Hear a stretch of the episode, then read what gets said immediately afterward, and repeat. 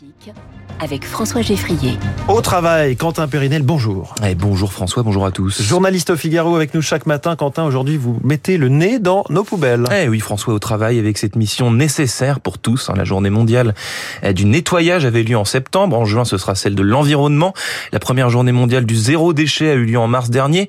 Et ce mois-ci va se dérouler, François, la semaine européenne de la réduction des déchets, la CERD. Eh, des initiatives comme celle-ci, il y en a pléthore en vérité.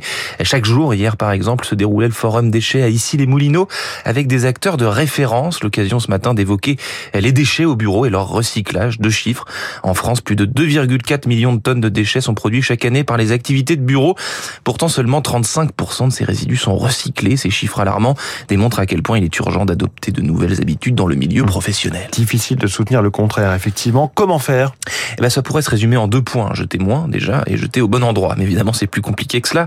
Le recyclage, c'est plus qu'un réflexe, c'est un véritable chantier en matière d'installation, infrastructure et de circuit. Il faut déjà savoir que le monde de l'entreprise a, plusieurs obligations légales relatives au tri des déchets, euh, qui est encadré par plusieurs décrets euh, consultables en ligne. C'est extrêmement encadré et cela va l'être de plus en plus. Un tri à la source, valorisation des déchets d'emballage, corbeille de tri sélectif. Alors voici pêle-mêle quelques obligations qui incombent aux entreprises, des obligations qui peuvent changer en fonction du nombre de salariés, de la quantité de déchets produits et de leur nature, évidemment.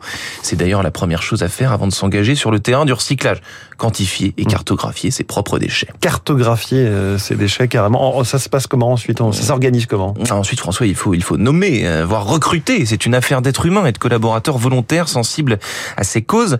Pour bien organiser la gestion des déchets de bureau, vous pouvez constituer une équipe de gestion des déchets ou nommer simplement un coordonnateur dans votre euh, un coordinateur pardon dans votre entreprise.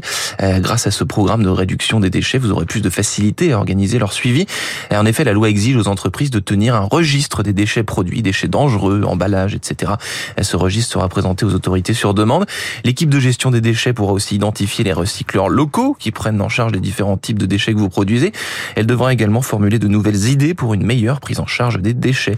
Elle pourra aussi sensibiliser, motiver le personnel pour adopter les bonnes pratiques qui permettront de réduire la production des déchets. Pour le reste, je vous renvoie vers le site Les Joyeux Recycleurs et un billet très instructif intitulé 15 idées pour une entreprise plus éco-friendly. Bon week-end. Et comme vous êtes un joyeux recycleur, vous allez mettre votre chronique dans, la corbeille, à papier. Bravo, bravo, félicitations Quentin. Et je vous encourage à faire pareil, François. Mais moi, tout est sur ordinateur. Voilà, j'imprime pas.